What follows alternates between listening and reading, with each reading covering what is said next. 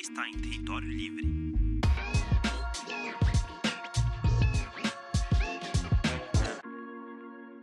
Tô aqui com a Hazar Masumi, é isso? Nossa, muito isso. Ela é iraniana, apesar de falar muito bem português, e é especialista em geopolítica do Oriente Médio. Não, mentira. Ela é atriz e estudou, é, é doutora em Direito, né?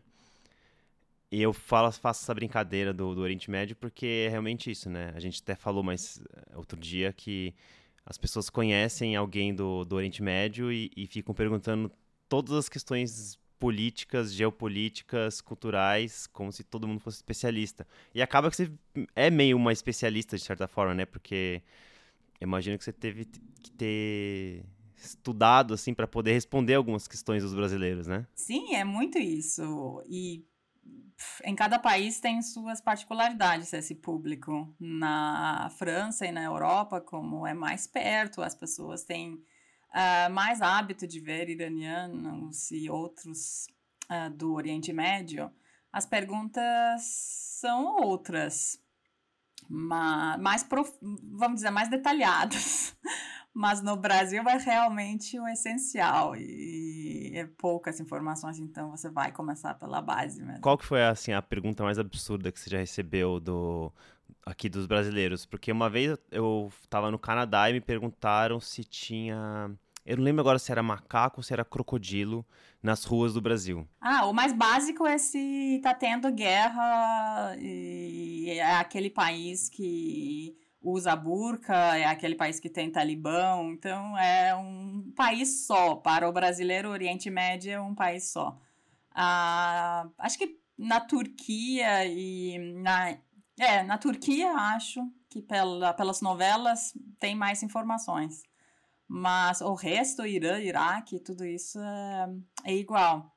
Eu já causei quase a, acidente de carro no Uber, porque eu falei pro cara, ele viu meu nome no aplicativo, aí perguntou qual era a origem, eu falou sou iraniana, ele tipo, parou e virou para me olhar para saber qual era. Como assim você é iraniano? Não, não é possível uma iraniana às duas horas da manhã em São Paulo. Não, fora que você fala muito bem português, né? É, então, tipo, ele não entendia qual era o rolê.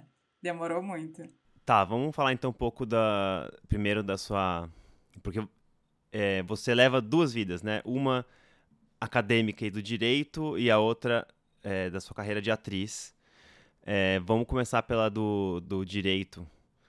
E conta um pouco assim, você estudou direito em Teherã e, e fez doutorado em Estrasburgo, na França, certo? Uh, eu sou de uma geração uh, do Irã que se politizou, vamos dizer, publicamente, porque pela minha trajetória de família eu nasci politizada. Meus pais eram membros de um partido de esquerda no Irã.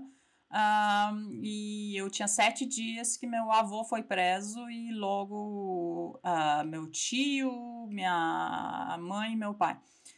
Então eu nasci e logo depois comecei a fazer essa essas estradas para visitar essas pessoas nas cadeias.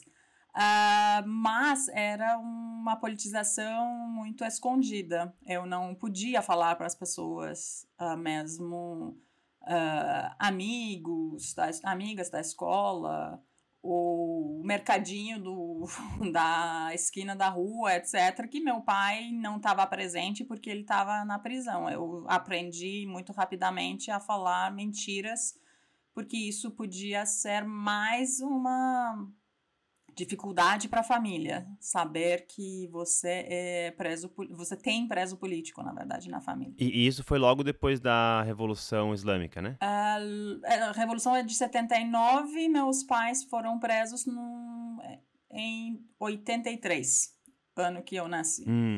Uh, e meu pai ficou cinco anos, quase seis anos na, na cadeia, então ele saiu quando eu estava indo para a escola. Uh, e eu aprendi a falar essas mentiras muito, muito cedo. Uh, só que essa politização pública assim, e coletiva se fez durante os anos da reforma no Irã, o governo Khatami. Que eu era adolescente, primeiro governo Khatami eu não tinha direito de votar, acho que tinha 13 anos. Uh, e a gente virou um, uma juventude que acreditou muito em mudanças dentro do sistema. Então a gente virou essa geração que se politizou com uh, reformistas no, no Irã. Bom, isso mudou muito. Atualmente não tenho mais essas tendências. Uh, mas então eu quis fazer ciências humanas na, no colégio uh, e minha mãe não aceitou, falou que humanas deixava a gente burra e que eu precisava fazer matemática e depois na universidade, se quiser, passar vestibular de humanas. Então, eu fiz isso e quando saiu a minha nota, eu queria escolher primeiro jornalismo, porque essa geração de, de reformistas tinha muitas estrelas jornalistas que a gente era muito fã. Na verdade, mudou completamente o plano da nossa juventude. Os heróis e os as estrelas não eram muito assim os artistas, eram jornalistas e advogados e advogadas. Uh, e eu era realmente um, uma menina dentro dessa, dessa juventude. E finalmente todo mundo falou, tentou me convencer que seria muito pouco para mim, que não precisava fazer estudos de jornalismo, uh, que eu podia ser jornalista depois, e dadadá, que é melhor fazer direito. A estrela das humanas. Só que eu não, não tinha capacidade e ainda continuo não tendo capacidade de ganhar dinheiro com direito. Então, em, no Irã, eu fiz graduação, é, quatro anos, na verdade, de Direito na Universidade de Teherã. E já no segundo ano não conseguia mais aguentar aquele ambiente e tentei me fugir, mas me mantendo, que é aí que vem a segunda vida, que é a carreira de atriz. Porém, terminei por umas questões pessoais uh, e umas decepções sociais, decidi sair do país para continuar os estudos na França, porque era uma tradição da minha faculdade, a francofonia no campo de direito da Universidade de Teherã era uma tradição. Uh, fui para Estrasburgo para fazer os meus estudos e voltar para o Irã. Ainda eu acreditava nesse sonho de voltar e construir. Uh, só que acabei ficando muito demais, namorando, uh, fazendo vida, tendo filho, e virou um projeto impossível voltar para o Irã para morar. Uhum. E, qual, e qual que é assim a, a, a história que, que contam para a juventude iraniana que é que, que as pessoas devem seguir assim qual, qual que é o caminho da vida né que nem aqui no Brasil é muito é, você vai é, terminar o colégio vai fazer uma faculdade vai arrumar alguém para casar, vai comprar um carro, depois uma casa, ter filhos. É, então, nas é. famílias tradicionais, uh, é mais ou menos isso. É, só que nas famílias não tradicionais, você sempre leva em consideração o risco externo. Uh, porque basta seu filho ser mais ativista, que vai ter uma cadeia lá no meio da carreira, aí talvez não possa continuar os estudos como queria, aí vai ter uma imigração. Uh, na minha geração era muito isso. Em algumas faculdades mais assim uh, importantes, vamos dizer cientificamente, o ritmo natural é você terminar a graduação no país e sair do país para continuar os estudos. Um, então, para mim, foi meio que. Como eu sempre fui flertando com outros campos que não direito, quando eu anunciei para meu para minha avó que estava grávida, ela falou: "Ai, filha, eu nem achava que você ia se casar. Quem diria você ter filho?" As expectativas eram muito baixas comigo nesse rumo uh, clássico, na verdade, da vida. Mas sim, o clássico é isso também, sim. fazer bons estudos, ter sucesso financeiro, casar, ter filhos e é isso. E, e a sua família não, é, não era religiosa, né? Apesar não. de ser. Você é muçulmana? Uh, eu virei muçulmana, na verdade, praticamente, né? Porque senão, se normalmente eu nasço muçulmana porque sou de pais muçulmanos. Hum. Uh, mas praticamente, como ninguém na minha família uh, se considerava crente, eu não tinha contato. Só que virei, na verdade, muçulmana porque propaganda da escola, muito. Toda quinta-feira. Quinta-feira era um dia mais curto nas nossas escolas. E como o final de semana é sexta, uhum.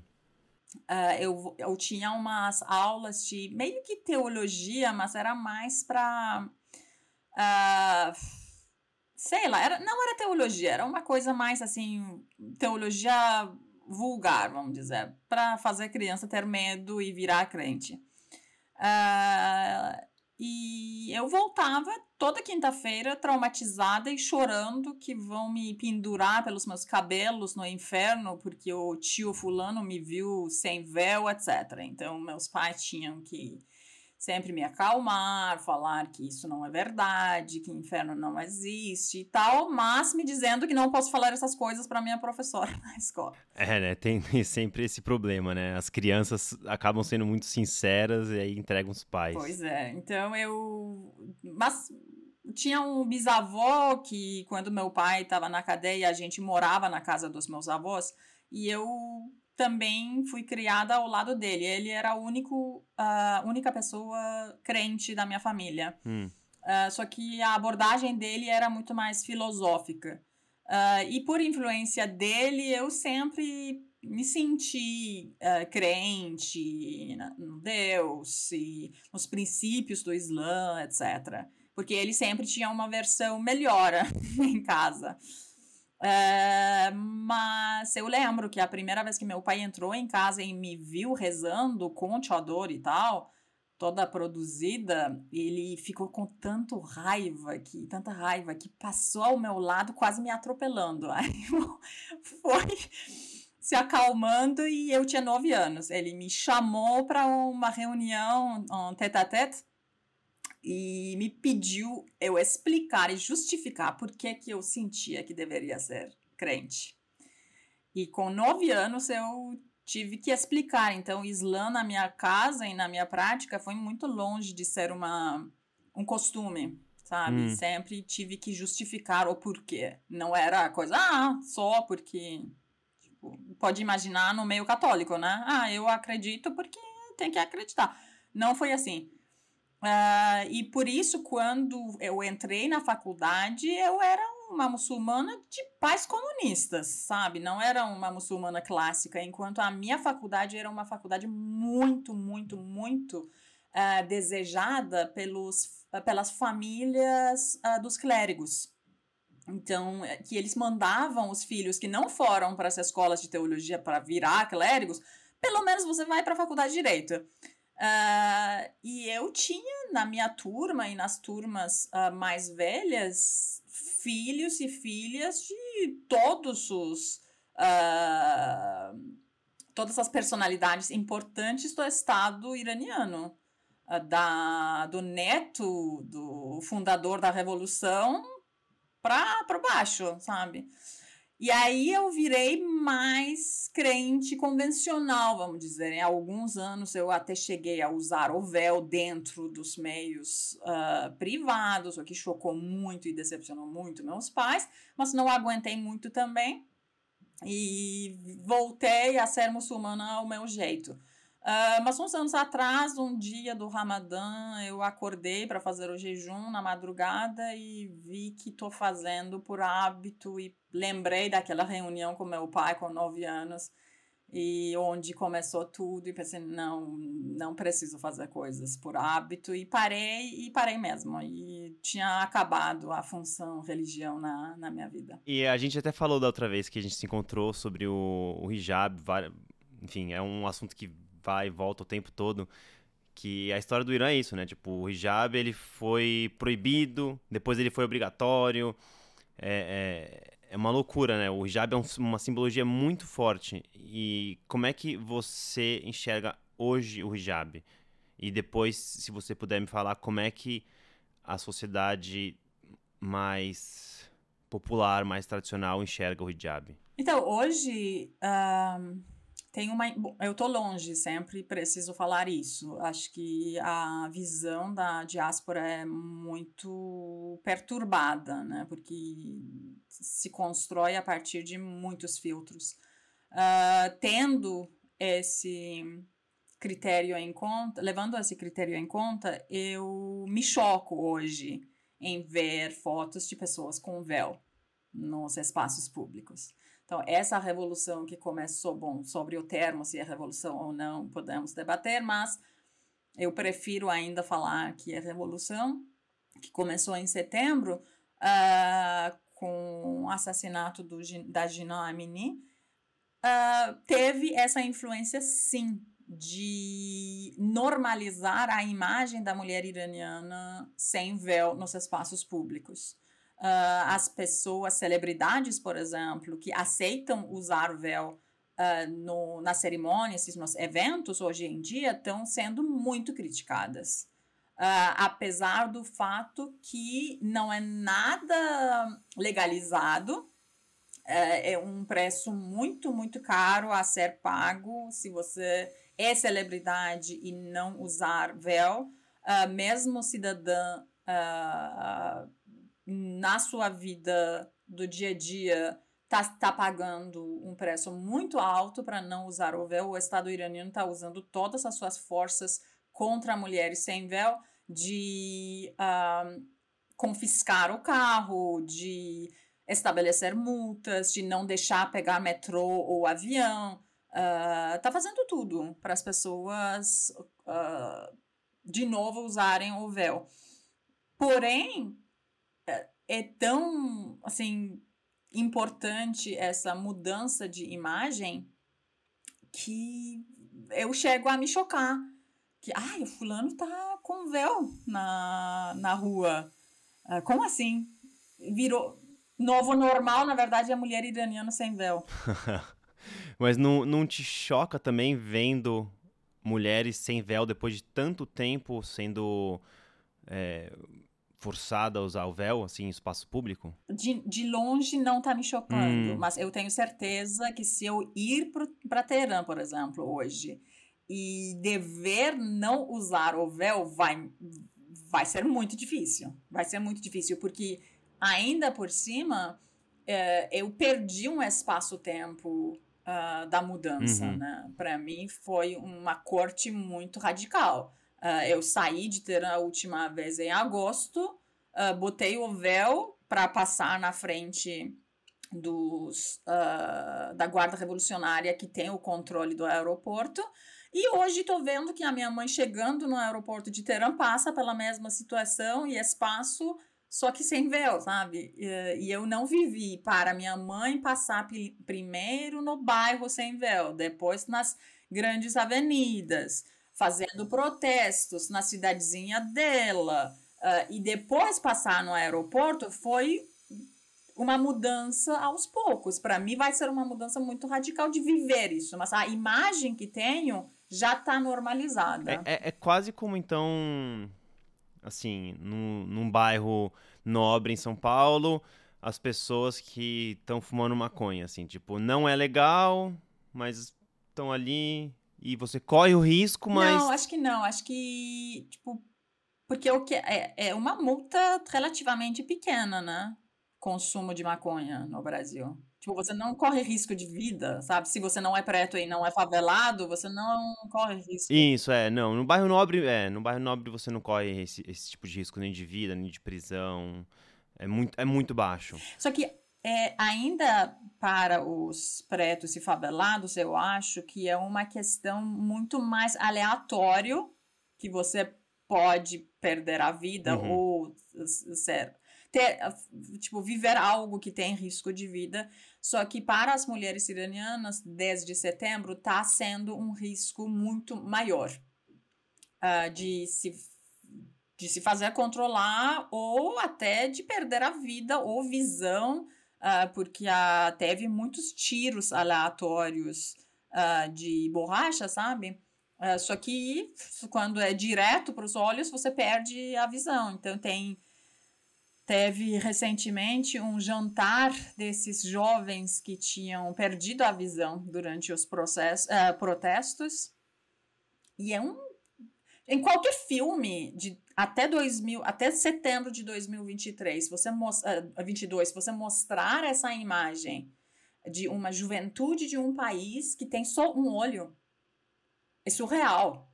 Aí você tem um jantar de pessoas com sorriso grande em Teherã, juventude que se veste bem, que é estilosa, etc., com um tapa-olho é, é, surreal, é conta da Aya, sabe? E isso é, é, não é surreal, sabe? É cotidiano de juventude de 20 até 25, vamos lá, 30 anos uh, no Irã. Que não é uma questão de classe, porque não são marginalizados necessariamente, podem ser de uhum. qualquer classe, Uh, não é uma questão necessariamente de etnia, claro. Tipo, no Kurdistão e em Balutistão as pessoas perdem vida muito mais fácil, que seja dentro ou fora da casa. Mas aí não tem nada a ver com mudança de regime, é mais por causa da etnia, né? Ou querem independência.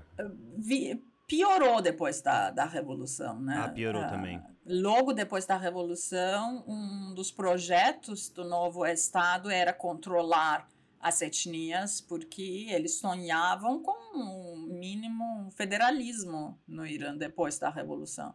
Um, só que viraram realmente uma ameaça, e essas etnias, por serem sunitas, um, isso virou ainda mais uma questão desse novo Estado, que não deixava eles serem governados por pessoas sunitas. A maioria no Irã é xiita, né? O, na verdade, a religião uh, oficial do país é Islã xiismo de 12 imãs, que se fala. Então, é o xiismo que acredita em 12 imãs. E você acha que essa revolução, esse movimento que está surgindo desde setembro, que ainda continua, apesar de não estar tá na, na, mídia né, é, brasileira, você acha que pode culminar numa reação oposta, como foi há muito tempo na, na história do Irã, de proibir o véu como como uma resposta? Uh, então, o, o, Estado, na, o Estado iraniano amarrou a questão do véu à sua existência. Uh, e não existe no xiismo esse pragmatismo uh, tão fácil. Porque o xiismo funciona muito com as massas. Para você poder fazer uma mudança de paradigma tão radical de falar que então tá, a partir de agora a nossa existência é mais importante do que o princípio véu obrigatório que a gente inventou e estabeleceu desde o início. Você precisa ter um carisma enorme para poder fazer isso. O fundador da revolução, Ayatollah Khomeini, utilizou esse carisma dele uh, para pôr fim à guerra do Irã e Iraque. Uh, ainda por, depois de oito anos, porque a guerra era para se terminar dois anos depois, quando se conquistou de novo todo o território iraniano. Uh, só que o Irã aí ficou com tesão de imperialismo iraniano e continuou a guerra. Ah, Teve então uma, uma contraofensiva iraniana para invadir o Iraque depois. Exatamente, que eh, tinha o slogan muito famoso de é, o caminho do Quds, que é o Jerusalém, passa pelo Iraque. Hum. Uh, virou aí que começa todo o imperialismo ao modo iraniano. E eles continuaram essa guerra que nem foi o Irã que começou, continuaram por mais seis anos, enquanto o Irã era extremamente pobre, não tinha base para continuar essa guerra, morreram muitos jovens, uh, o país se destruiu completamente. E enquanto no âmbito interno eles estavam com milhares uh, de presos políticos. Na, nas cadeias. Então, dizem que quando o Ayatollah Khomeini soube que está com câncer muito avançado e com dias contados, ele decidiu determinar três assuntos, porque sabia que ninguém depois dele ia conseguir uh, resolver essa situação. Primeiro foi resolver quem vai ser uh, guia depois dele, porque ele tinha um vice normalmente, que era o Ayatollah Montazeri, que tinha começado a criticar o Estado iraniano, uh, e ele não gostava mais dele, então demitiu ele. Uh, segundo assunto era presos políticos, que ele, com muita delicadeza, uh, decidiu determinar do modo a questão é simples. Quem acredita em Deus uh, tá na guerra, então, contra o Estado estabelecido por Deus. Quem lamenta, tudo bem. Quem nem acredita em Deus também está em guerra. Essa frase se transformou na administração das prisões em execuções em massa. A pergunta face os presos que muitos tinham penas determinadas de prisão foi você acredita ou não, você uh, lamenta ou não. E qualquer resistência era execução. E execuções que o Estado iraniano até hoje continua não assumindo. Uh, em atestado de uh, falecimento da maioria absoluta está escrito morte por razões naturais.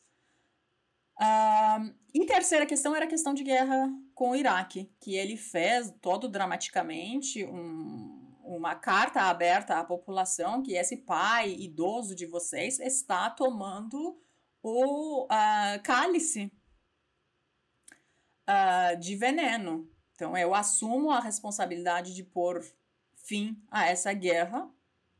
E era mesmo assim nos meios muçulmanos praticantes e corpo que apoiava o Estado era um choque. Essa guerra era uma guerra sagrada. Como assim se terminou? E a gente aceita a resolução da ONU, do Conselho de Segurança. Aceitou dramaticamente e passou. Nenhum outro, nenhuma outra figura política, nem o guia atual tem tal carisma. Foi uma história muito particular dele.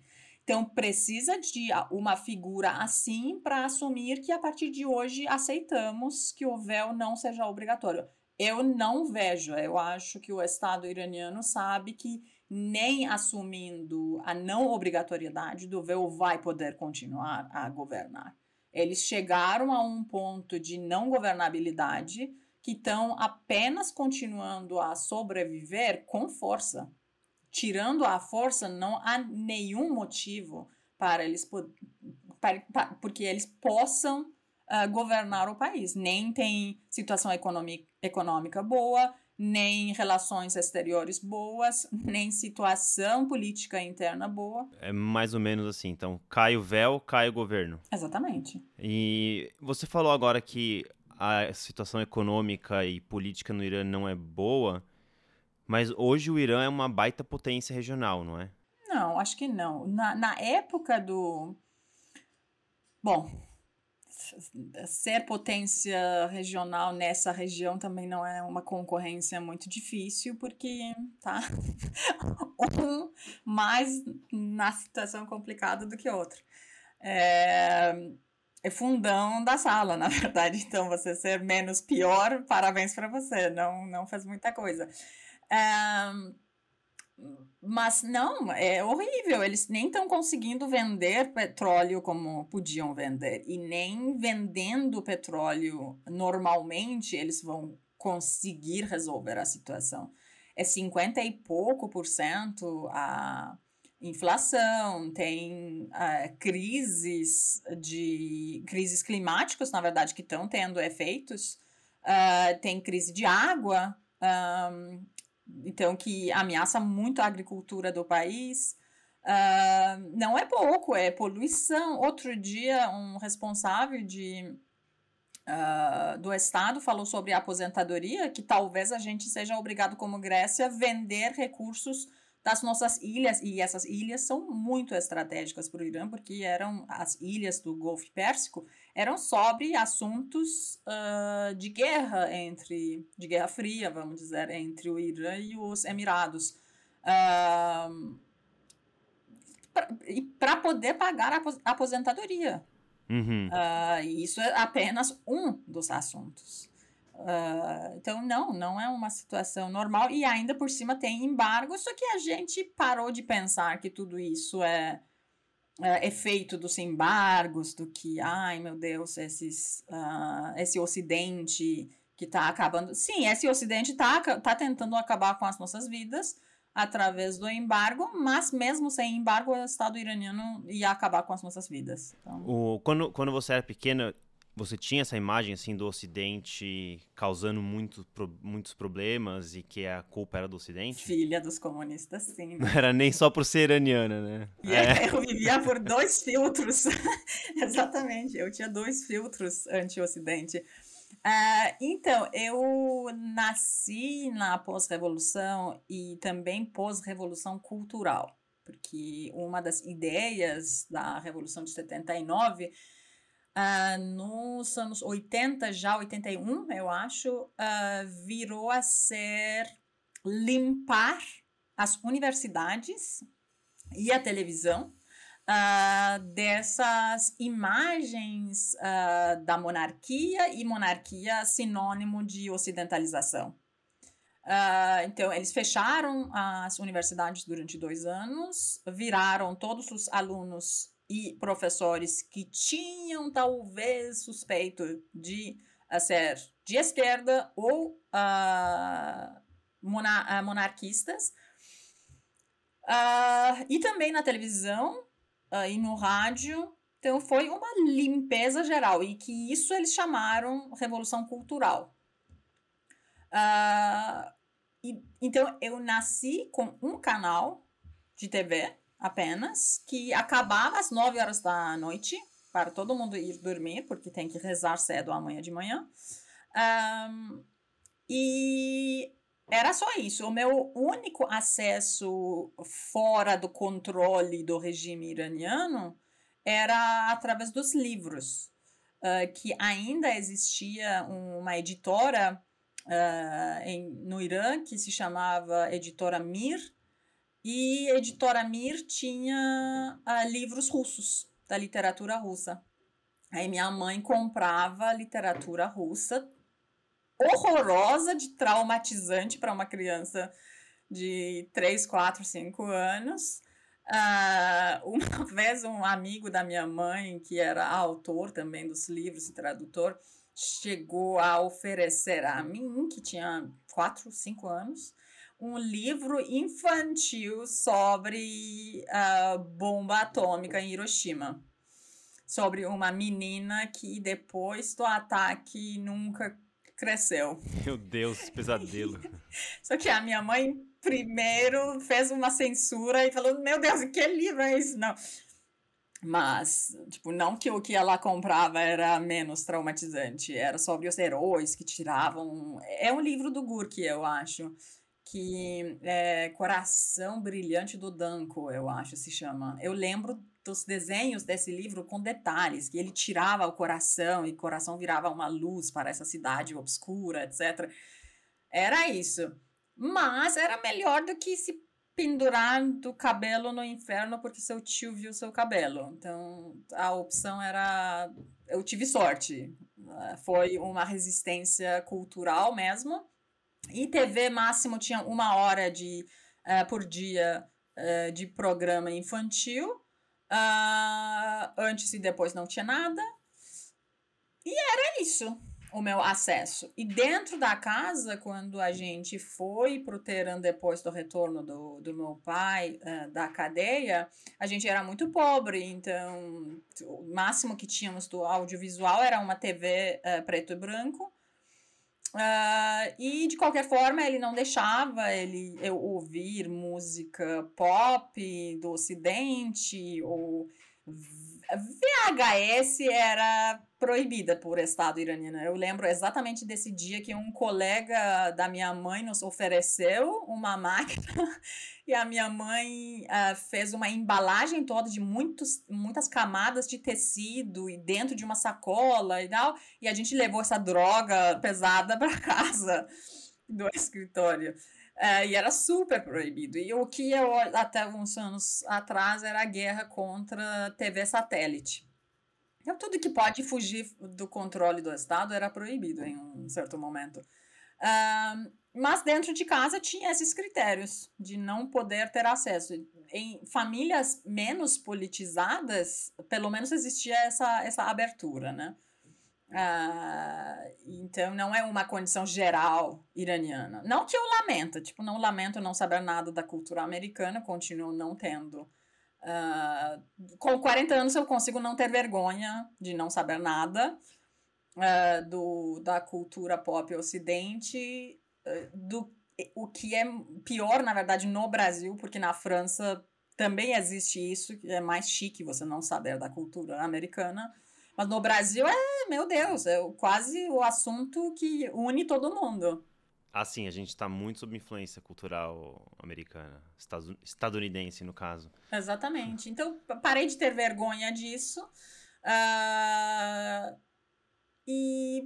Mas não é uma condição geral. Então, tinha muitos amigos e muitas amigas que, ao mesmo tempo, estavam, sim, se vestindo como uh, Madonna e como Michael Jackson e sabiam dançar o break. Eu, nossa, tem um tem uns vídeos dos casamentos no Irã nos anos 80 que essa juventude que não não conseguiu entrar nas universidades por conta da revolução cultural e que tinha guerra, que tinha toda um, uma tentativa de fugir ao serviço militar obrigatório porque você tinha risco de ir para a guerra uh, e tal, fazendo breakdance. E é muito interessante. É, é, nossa, deveria ser uh, tema de um filme, não sei se é ou não.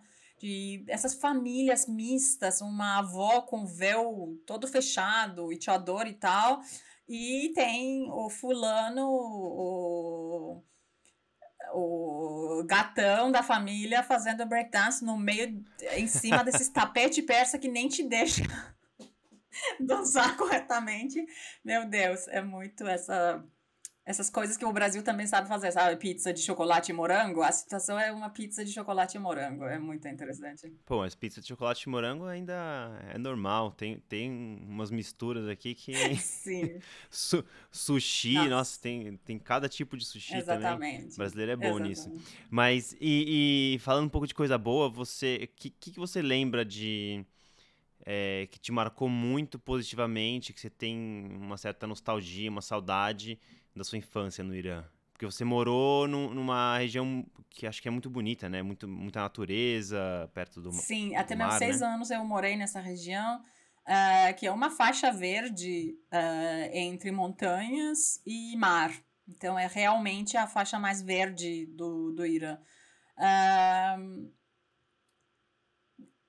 eu tive sorte, na verdade, de apesar uh, da guerra e das prisões e das execuções, ficar nessa cidadezinha nesse tempo, porque era laranjeira do meu avô uh, e a minha avó tinha muito esse dom de, uh, sem censurar, criar um paraíso para mim. No, na escola do vocabulário, uh, no, até como chamar o, a guarda revolucionária da, da cadeia, era tio, ela nunca falava, nossa, esses monstros, etc. Apesar disso virar depois um, uma coisa ruim na minha estrutura política, porque eu demorei muito para chegar a ser revolucionária, eu acho que foi um perca de tempo. Uh, salvou minha infância. Eu não me considero um, um adulto traumatizada por conta do que estava acontecendo na minha infância. Uh, e dessa situação, uma casa quase cheia, uh, que todo mundo só tinha amor para dar, e essas laranjeiras, essas mudanças de tempo, uh, de escolher, de colher o, a flor de laranjeiras e fazer colares, ou entregar para minha avó que ela fazia geleia de flor de laranjeira, etc. Era um paraíso que eu nunca tive quando cheguei em Teherã, porque eu sempre falo isso. A gente não tinha dinheiro líquido no norte. Tipo, meu avô tinha uma vida de agricultor, ele tinha muitos terrenos, mas os terrenos eram para a gente sobreviver, tipo arroz, laranja, etc. Não nos deixava nem com conforto, na verdade. Eu estava tão mergulhada nesse amor que eu não entendia que a situação materialmente não era confortável. Uhum. Uh, mas eu virei pobre quando cheguei em Teherã. E isso é uma coisa que a vida urbana te faz. Você vira pobre. Antes disso, você não está sentindo que está pobre. Uh, e em Teherã, apartamento pequeno, meus pais trabalhando o dia inteiro, eu ficando sozinha em casa, dever esquentar, nem podia esquentar minha comida, tinha que uh, deixar uh, quente nas marmitas térmicas e tal. Mudou muito. Então, uma criança que não foi traumatizada durante a guerra e durante as execuções e visitas virou traumatizada pós-guerra e prisão e execução e tudo isso. É, então, eu fiquei por muitos anos com essa culpa atribuída ao meu pai, e isso é uma das coisas que acho que agora só consigo falar em português, a voz alta, em persa eu não conseguiria falar. Uh, eu inculpava meu pai por ter voltado da prisão, porque na minha cabeça de criança, se ele fosse executado, eu ia ficar ainda mais na casa da minha avó. Ah. Ele voltou da prisão e virou a razão da minha separação com a minha avó. É horrível, você, tipo, é, é puro trauma. Você não deveria pensar isso. Ah, porque meu pai tá vivo. Uhum. Uh, e você tentou falar de coisa boa, eu ainda, com minha estrutura de Oriente Médio, consegui ganhar de você. Ai, mas é, é, é que é isso, né? É, apesar de ter essas coisas boas, é, é muita repressão de todos os lados o tempo todo, né? Mas você é muito otimista e alegre para ter nascido no Oriente Médio e vivido na França, né? Porque a gente, eu morei na França, a gente sabe que morar na França vai amargurando a pessoa, assim, até você um dia virar francês. E o pior espécie que, na verdade, existe na França são os estrangeiros integrados. Tipo, você já viu um carioca vivendo na França? É uma das piores pessoas possíveis. Meu Deus, alguém, amiga carioca, vai me ouvir agora. Mas é tipo, você entregue uma pessoa alegre por natureza. Tipo, até eu nem sei como o carioca consegue. Eu, eu odeio pessoas alegres o tempo todo, tá? É uma particularidade. Não é possível você estar tá alegre o tempo todo. E carioca tem esse dom. E aí você entrega essa pessoa para a França e vira uma espécie de síndrome de vira-lata junto com uma amargura artificial, porque não tem razão normalmente. O que, que você tem? Você era carioca feliz? Não consegue estar tá feliz aqui? E só falando mal do tudo que, meu Deus, como as pessoas moram no Brasil, apesar dessa insegurança. E tipo, parece que saiu da guerra enquanto morava na zona sul do Rio de Janeiro, sabe? Graças a Deus eu não passei por essa transformação de, de amargura.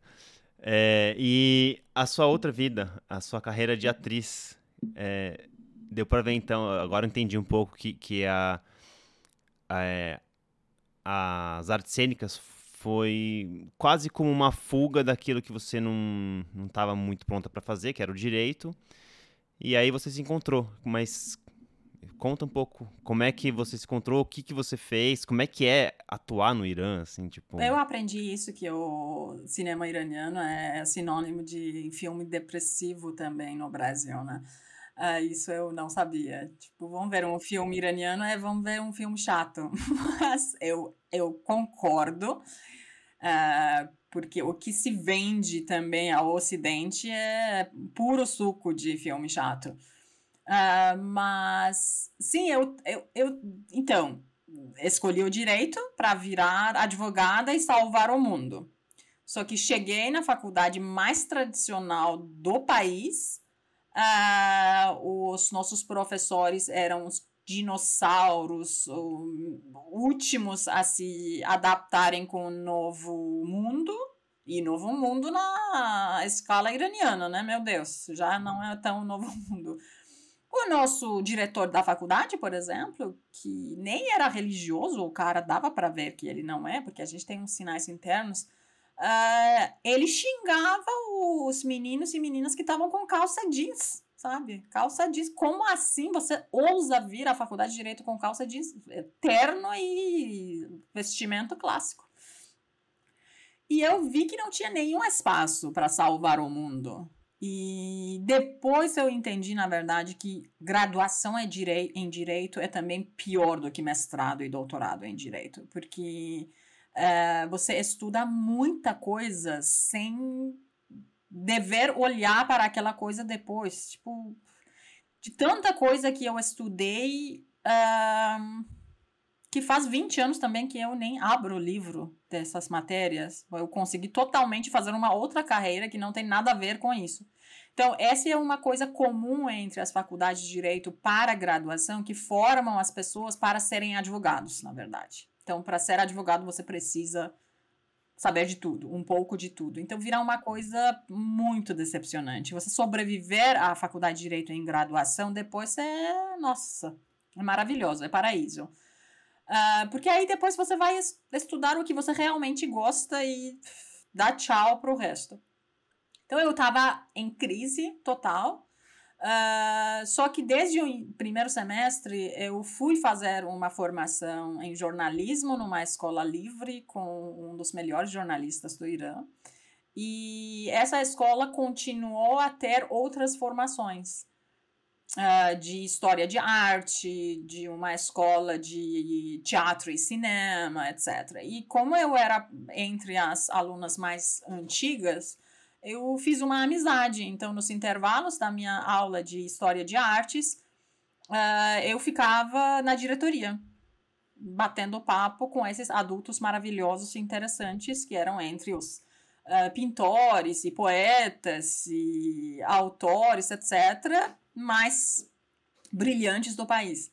E num desses dias, o diretor da escola de atuação uh, me sugeriu eu passar por um teste para um uh, encenador iraniano. Eu aceitei, realmente para fugir, porque eu nem gostava tanto desse uh, encenador. Não fui escolhida por ele, mas um outro uh, ator que estava também nessa direção da escola falou: Ah, agora que você deu o sinal verde pra, para esse mundo, quer que o fulano te encontra, porque ele está procurando para um, protagonista do filme dele. E é muito parecido com a sua história de vida. Ah, você já começou então no, no filme. Sim. E esse uh, encenador, que é Ibrahim Hotamikia, era, na época, um dos raros encenadores do campo do Estado, uh, então participante da guerra, ideologicamente muito próximo ao Estado, que era muito querido também da população, porque cinematograficamente ele era muito forte. Ele tem uns, muitos filmes sobre a guerra e os filmes dele conseguiam conciliar a população oposição na verdade, a essa camada da população que era ideologicamente mais próxima ao Estado. E eu passei por uma entrevista, nem foi teste, na verdade. Eu contei toda essa minha história de vida e traumas que acabei de contar para você, e realmente era isso que ele procurava.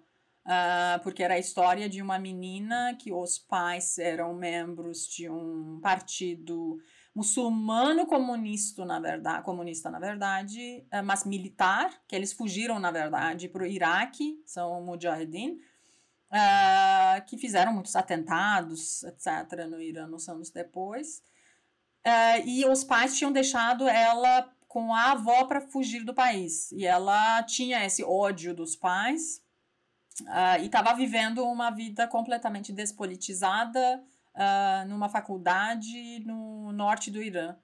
E chega a notícia que uh, o pai dela está chegando para vê-la uma vez antes de se entregar para o serviço de inteligência. Então, tem um uh, agente do serviço de inteligência que vem uh, ver qual é nessa cidadezinha, como é que é a vida dela, etc. E ele se apaixona por ela e não consegue cumprir a missão.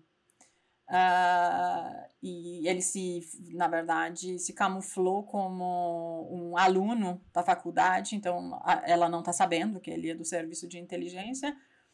Uh, e enfim, era, era isso a história. Eu passei por um intensivo formação de atuação porque ainda por cima era um filme tipo, pesado. A gente ficou dois meses na floresta, não tinha telefone, não tinha internet, não tinha nada, então foram condições bem difíceis. Uh, mas foi também um, uma formação que para a vida e para atuação. Tipo, toda a minha ideia de como atuar para a câmera se construiu naqueles dois meses intensivos. Uh, depois disso, como é, eu tinha aparecido, tipo, e esse, é, esse realizador nunca tinha trabalhado com os atores não profissionais.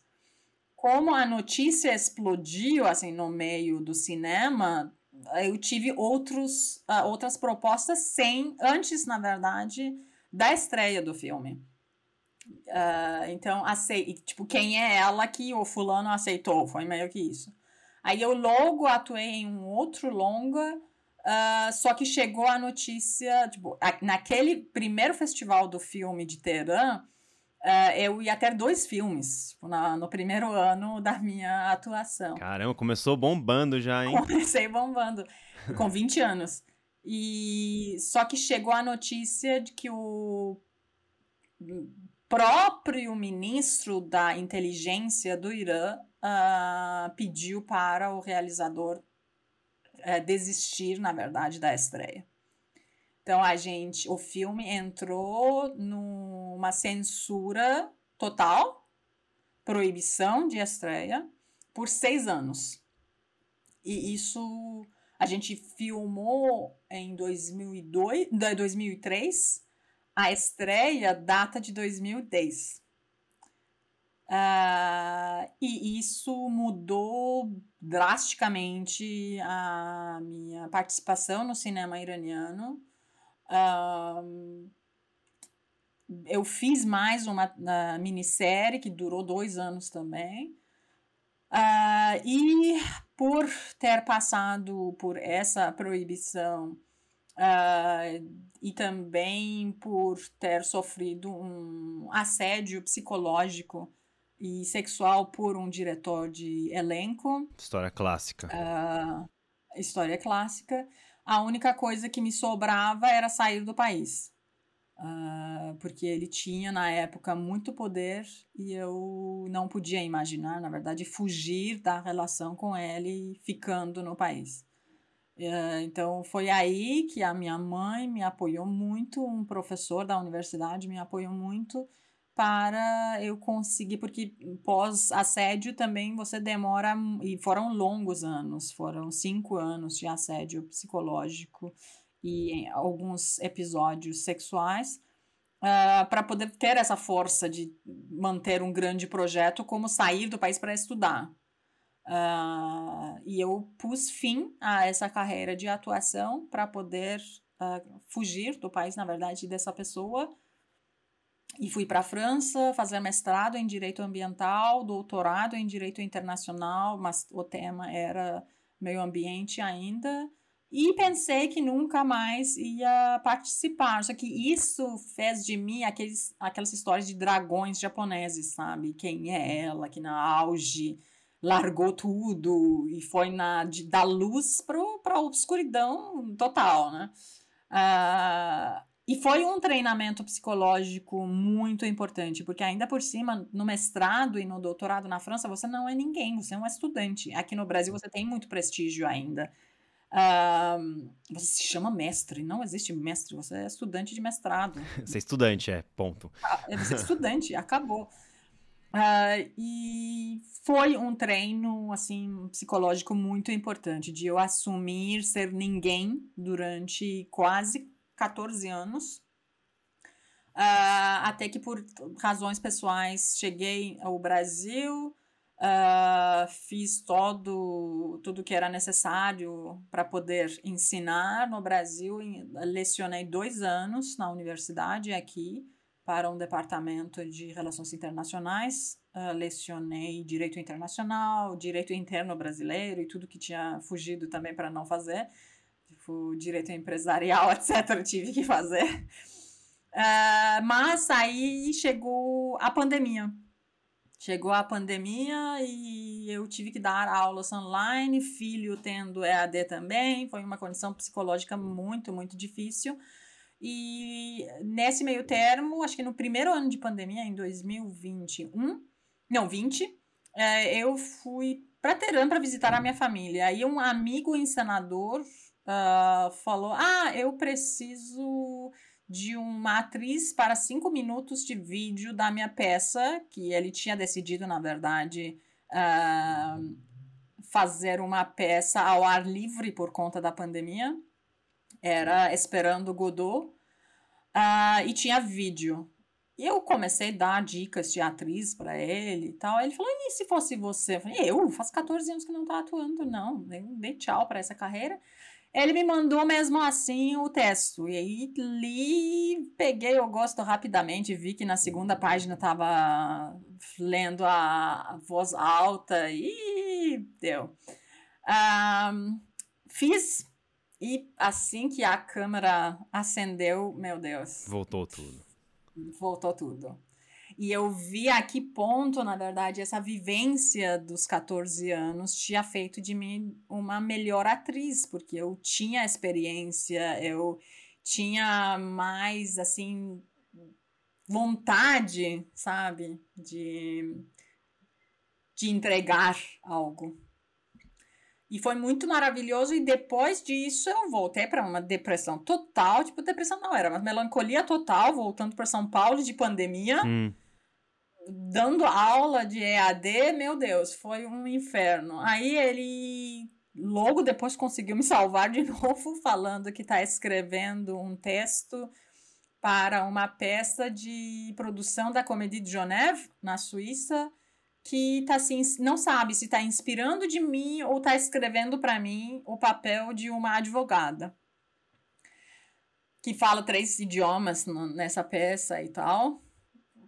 Felizmente não era só uma inspiração, mas ele deu esse papel para mim e que foi início de uma aventura pessoal e profissional sem igual. De, de dezembro de 2021 até março de 2023, eu estava em função desse papel e dessa peça, uh, fazendo turnê europeia, quatro meses de criação em Genebra e depois passando pelas cidades europeias na, na turnê, fazendo essas idas e voltas que numa vida clássica são muito uma condição masculina, né? Uma mãe de família raramente tem esse é, esse lugar profissional de fazer, ah, vou para Paris duas semanas e volto e depois vou de novo para Itália para ficar uma semana e tal. Foi muito, muito importante para a restauração da minha imagem pós-pandêmica para mim mesma, uh, de ser mãe e viver isso.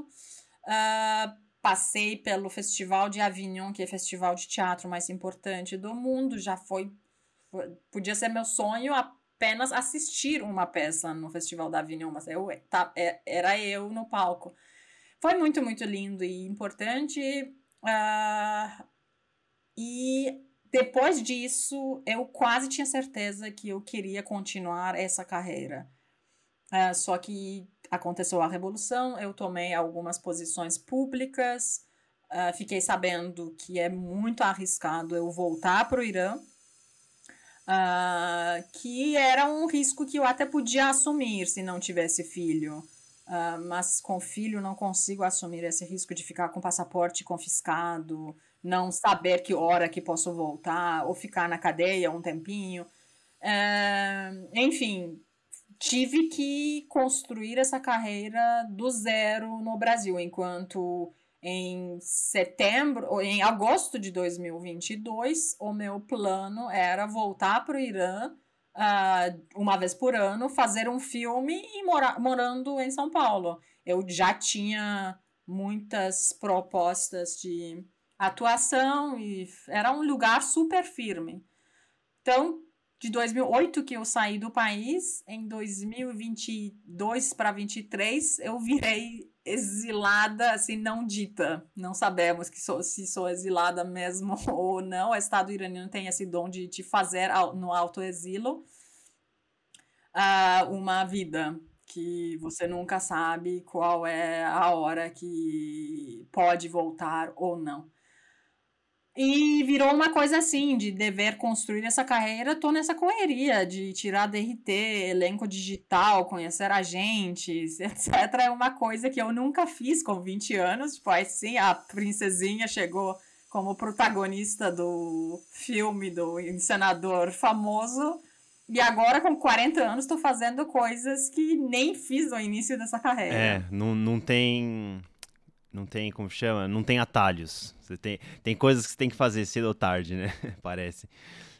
E, e aquela a peça da Comédie de Genève é aquela que você é advogada para ajudar a dar vistos para para refugiados europeus. Então, tem dois momentos essa peça. O primeiro momento, na verdade, não são assim tão cortadas, uh, é uma fusão de tempo e espaço.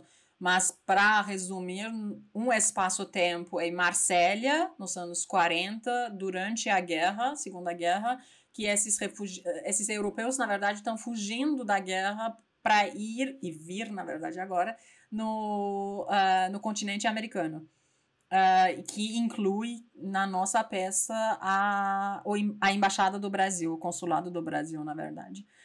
Uh, e tem um segundo espaço-tempo que passa no aeroporto de Munique nos tempos atuais, uh, que eu estou tentando refugiados que estão sendo deportados, na verdade. Eu sou advogada dos direitos humanos que passa aí para ter certeza que minimamente as regras estão sendo respeitadas. Inclusive, um encenador iraniano que está sendo deportado porque teve um erro de visto no consulado da Alemanha em Teherã, que deram dois vistos do mesmo tipo para ele e ele não prestou atenção. Para as autoridades alemãs, ele ficou mais 12 dias a mais do que deveria ficar e tem que ser deportado para o Irã. E essa história realmente aconteceu para o nosso encenador. O diretor da peça de que vocês estavam fazendo a turnê, né? Sim, sim. Foi a revanche pessoal dele quando deportaram ele para o Irã. Ele falou: depois de 24 horas na, no aeroporto e tal, ele conta que falou: Eu vou fazer essa revanche em forma de uma peça. Muito obrigado pela, por contar aqui a sua história, a sua experiência e conhecer um pouquinho mais do, do Irã fora do noticiário, né? Porque no noticiário a gente sempre vê as questões políticas que não são. não representam a, a os cidadãos tanto quanto a gente sabe, né? E, e até uma próxima. Até, foi um prazer falar contigo. E é ao mesmo tempo uma entrevista é sempre um minuto terapia também, né, para os traumatizados. Então valeu pelo minuto terapia o Divan. Que isso, um prazer. Ah, e, e pra, só para fechar, é, recomendo então um filme bem legal iraniano para a gente assistir. Uh, então, eu acho que da pré-revolução uh, eu recomendo uh, um filme iraniano do uh, encenador que se chama Bahram Beizai. Tem uns filmes dele, na verdade, no YouTube que podem ser vistos. Uh, deixa eu só ver o nome do filme em português. O, o, primeiro filme iraniano que eu vi foi, eu acho que é Frango com Ameixas, é iraniano, não é? Ah, sim. Mas é, não é tão iraniano o filme, né? Porque é, o texto é iraniano, é da Marjan Satrapi, uh, mas o... Acho que a direção não é. Acho que a, atriz também é Golshifte.